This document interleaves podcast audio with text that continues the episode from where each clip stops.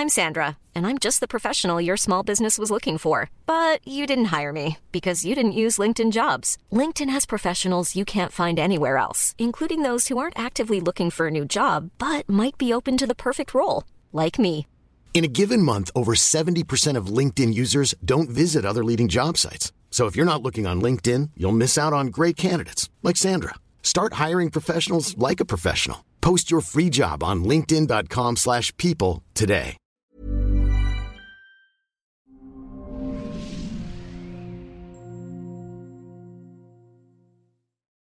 Hola, soy Natalie Marcus, nutrióloga funcional, especialista en medicina mente-cuerpo. Hoy tengo una invitada muy especial, Patricia González, nutrióloga funcional, con un tema increíble. Repara, resetea, regenera siempre tu cuerpo y tu vida, sobre todo si tienes estreñimiento. Correcto, Nat. Vamos a hablar del estreñimiento, que aproximadamente en México el 14.4% de las personas lo tienen. Entonces es uno de los temas más comunes que nosotros vemos llegar a consulta, que nos manden gastroenterólogos y vamos a hablar de, de qué lo causa, de cómo lo solucionamos. ¿Cómo sabes si tienes estreñimiento? Porque la gente dice, yo voy al baño diario, una vez. Correcto. Entonces, el estreñimiento varía de persona a persona. Eso es algo importante.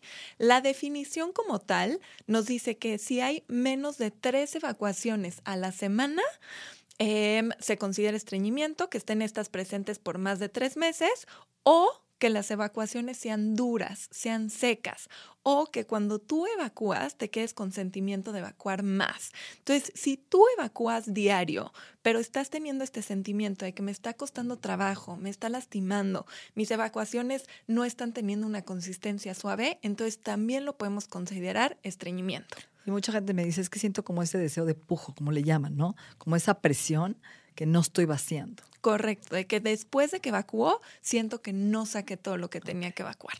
Entonces, ir una vez al baño no se considera, una vez al día al baño no se considera estreñimiento si están bien formadas las heces. Correcto. Porque hay gente que va con cada comida, tres Sí. veces al día. Sí, y, y eso es lo difícil del estreñimiento, que hay mucha gente que considera que tiene estreñimiento cuando no lo tiene, porque sus evacuaciones están siendo bien formadas, están siendo, aunque sea únicamente una vez al día, y hay gente que va a evacuar después de cada comida y tampoco quiere decir que hay un problema. Ok. Ahora, eh, ¿qué, qué, ¿cómo te das cuenta o qué síndromes, por ejemplo, síndrome de colon irritable o colitis, están relacionados al estreñimiento? Entonces, hay di- diferentes causas que puede haber con estreñimiento. Entonces, justamente pueden ser padecimientos como tal. Eh, por ejemplo, el embarazo, ¿no? aunque no sea un padecimiento directamente, puede ser derivado de eh, ciertos medicamentos que estés tomando. Entonces, por ejemplo, hay ciertas personas que toman medicamentos eh, por Parkinson que van a causar estreñimiento, ciertos para dolor de cáncer, etcétera.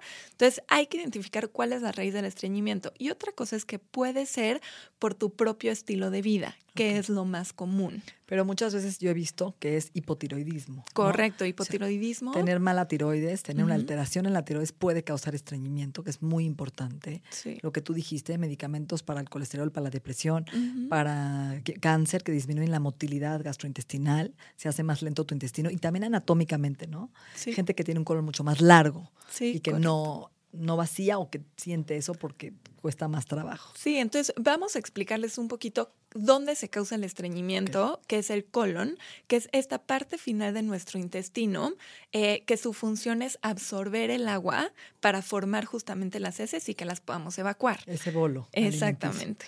Entonces, cuando eh, las heces, por ejemplo, están demasiado tiempo en el colon, porque el colon es más largo o porque ignoramos este sentimiento cuando nos dan ganas de evacuar, entonces el bolo está mucho tiempo, le quitamos demasiada agua y es cuando las heces empiezan a estar más duras y se nos empieza a dificultar la evacuación. O sea, aguantarte mucho no es bueno. Exacto. Ok. ¿Ok?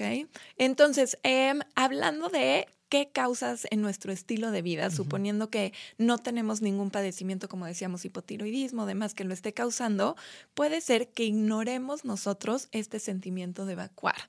Si yo me dan ganas, pero no quiero ir porque estoy en el trabajo, eh, porque estoy en un lugar donde el baño me parece que no, exacto, que no quiero ir, o estoy viajando, estoy en el coche, no tengo un lugar para evacuar, y lo dejo pasar, entonces es mucho más probable que se presente el estreñimiento. Entonces, eso es número uno. em, y el estreñimiento es muy de rutina. Normalmente la- lo más común es evacuar en cuanto nos despertamos. Eso me dijo un doctor una vez, gastroenterólogo, me encantó. Me dijo, haz el hábito de ir a la misma hora diario. Te paras de la cama y te sientas. Pero luego dices, es que me quedo viendo el periódico horas y te salen hemorroides.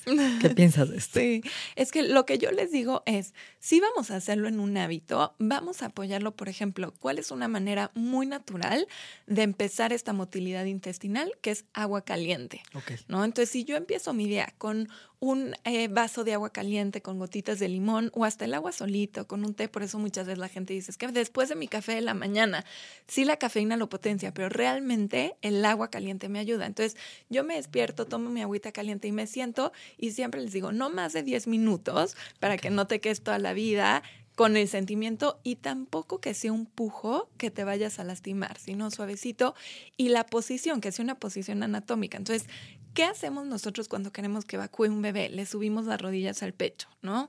¿Qué, ¿Cómo evacúan los bebés cuando tienen un pañal? Se ponen en cunclillas. Entonces, nosotros cuando empezamos también a tener la posición de, eh, de un excusado con las rodillas a 90 grados, justamente, no es nuestra posición anatómica. Entonces, si subimos ligeramente las rodillas, que se encuentren por arriba de la cadera, también va a ser más O fácil. compramos ese banquito, ¿no? Hay Exacto. un banquito especial para los que no conocen que ayuda bastante. Ajá, Entonces, eso ya crea esta posición.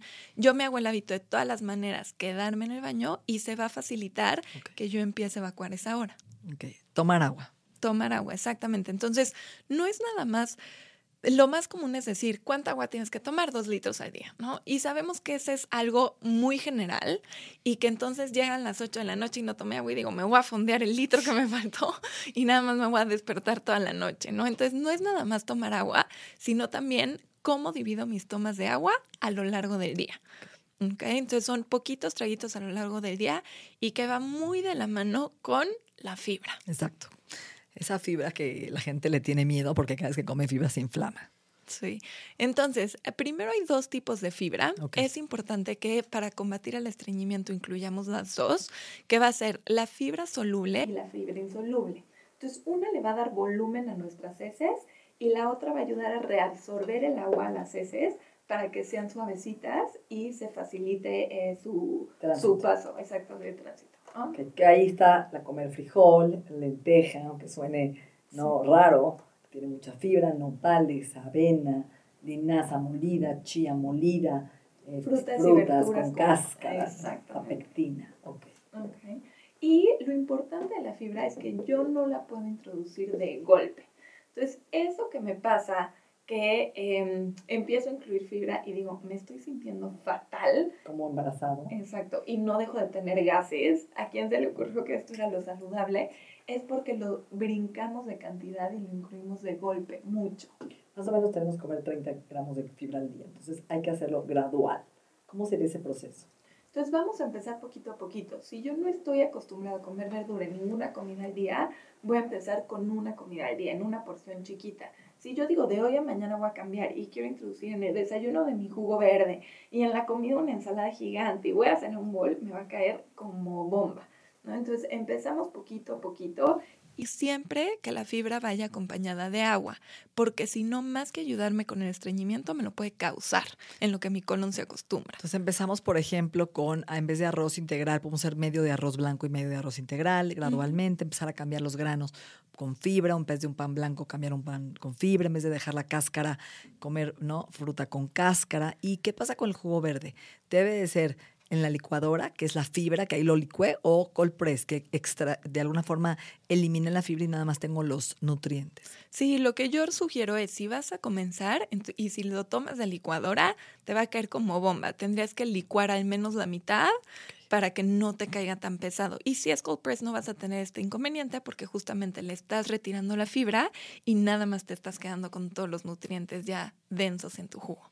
Ok, ¿qué pasa con eh, estos eh, medicamentos para ir al baño que te dan? Por ejemplo, está el Resotrans, que ayuda a la motilidad, el Motilium, que ayuda a la motilidad, pero realmente la gente empieza a abusar de ellos o inclusive de los laxantes.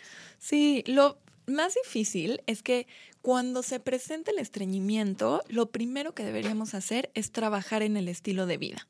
Esto de agua, esto de incluir fibra, eh, la posición y lo que decíamos de horario, y algo más que nos faltó, que es el ejercicio. Cuando yo tengo una vida activa, entonces voy a, propiciar estos movimientos peristálticos, estos movimientos intestinales, em, para que mis evacuaciones sean más frecuentes.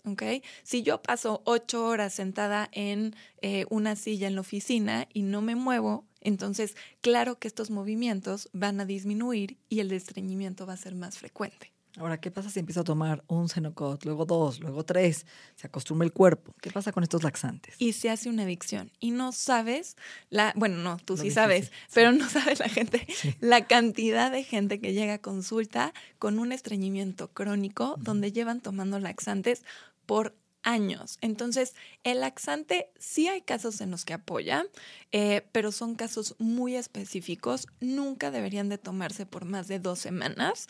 Hay diferentes tipos de laxantes, hay algunos que aumentan estos movimientos intestinales, hay otros que ayudan con la reabsorción de agua, etcétera. Cada uno tiene un uso diferente según la raíz que está causando este estreñimiento, pero nunca verlos como em, la respuesta con la que me quedo, porque el colon al final se va a hacer flojo, por así decirlo, y se va a hacer adicto a ellos y vas a depender de ellos para evacuar. ¿Y pueden causar mala absorción intestinal? Todos, absolutamente todos los laxantes tienen un efecto secundario. Ok. Entonces, ojo con eso, ¿no? Porque estás perdiendo la señal natural del cerebro, ¿no? De alguna forma al recto y a los nervios del recto a que funcione. Y cuando usas laxantes, pues, ya no trabajan los, los adormeces, los anestesias, los dejas de trabajar. Que yo tuve, por ejemplo, mi papá tuvo cáncer de colon y en la parte descendente justamente el recto y perdió esos nervios por el tumor. Ahí es un caso específico donde se tiene que hacer un enema, a veces tomar más fibra, ¿no? Como con Tumax, que es natural, metamucil, como de por vida, que es bueno, porque sabemos que esos son fibra como el metamucil y con Tumax que ayuda a prevenir un cáncer de colon o hemorroides. O divertículos. O divertículos, exacto. Pero esos son casos específicos que no deberían de ser nuestra primera respuesta y no deberíamos de tomarlos sin trabajar de la mano todos los demás hábitos. O sea, primero estilo de vida. Entonces ahí sería tomar tu agua todo el día. Eh, lo que dijiste de los hábitos, meter alimentos con fibra, como lo que mencionamos. ¿Qué otra cosa? El ejercicio, ¿no? Los 30 minutos eh, aproximadamente, que sean cinco días a la semana, nos va a ayudar. Y hay ciertos alimentos que sí se ha comprobado que por su contenido de fibra nos ayudan. Pero lo mismo, incluirlos poquito a poquito, ¿no? Hemos escuchado de la papaya gracias a la papaína, de la, linaza molida, ¿no? De ciruela pasa, pero igual, a incrementarlos de manera gradual, siempre acompañados de agua. Ahora, yo hago todo eso. Hago ejercicio, ¿no? Este, como muchísima fibra y sin embargo me cuesta trabajo.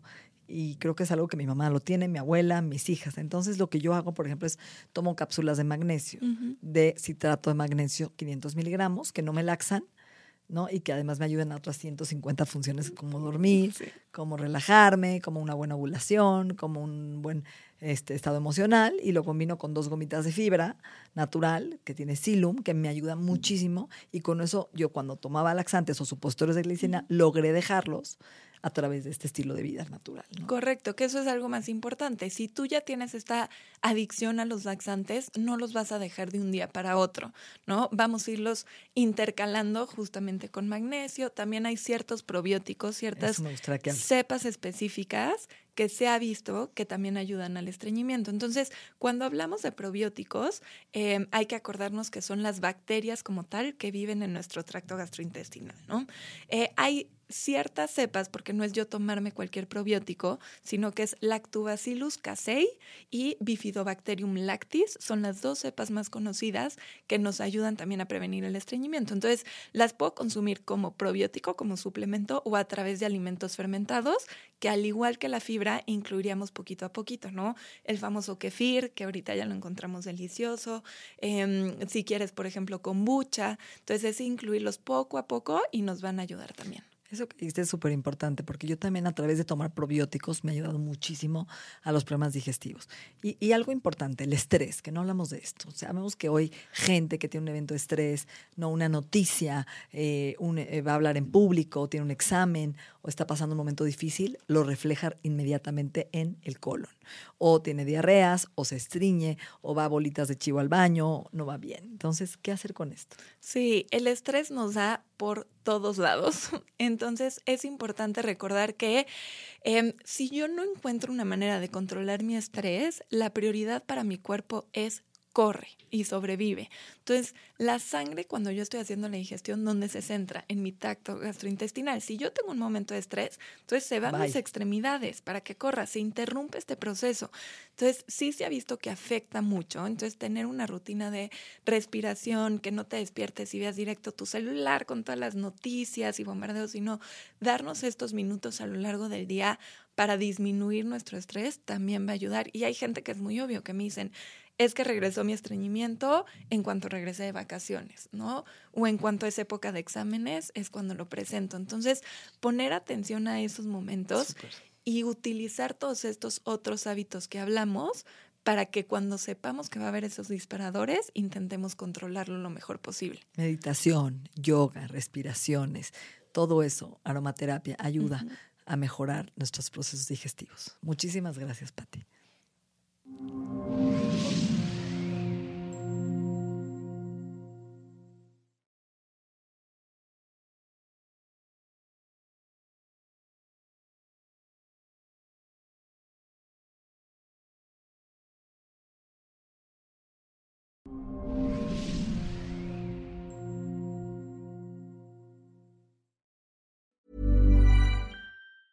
Planning for your next trip? Elevate your travel style with Quince. Quince has all the jet setting essentials you'll want for your next getaway, like European linen, premium luggage options, buttery soft Italian leather bags, and so much more. And is all priced at 50 to 80% less than similar brands. Plus, Quince only works with factories that use safe and ethical manufacturing practices. Pack your bags with high-quality essentials you'll be wearing for vacations to come with Quince. Go to quince.com slash pack for free shipping and 365-day returns.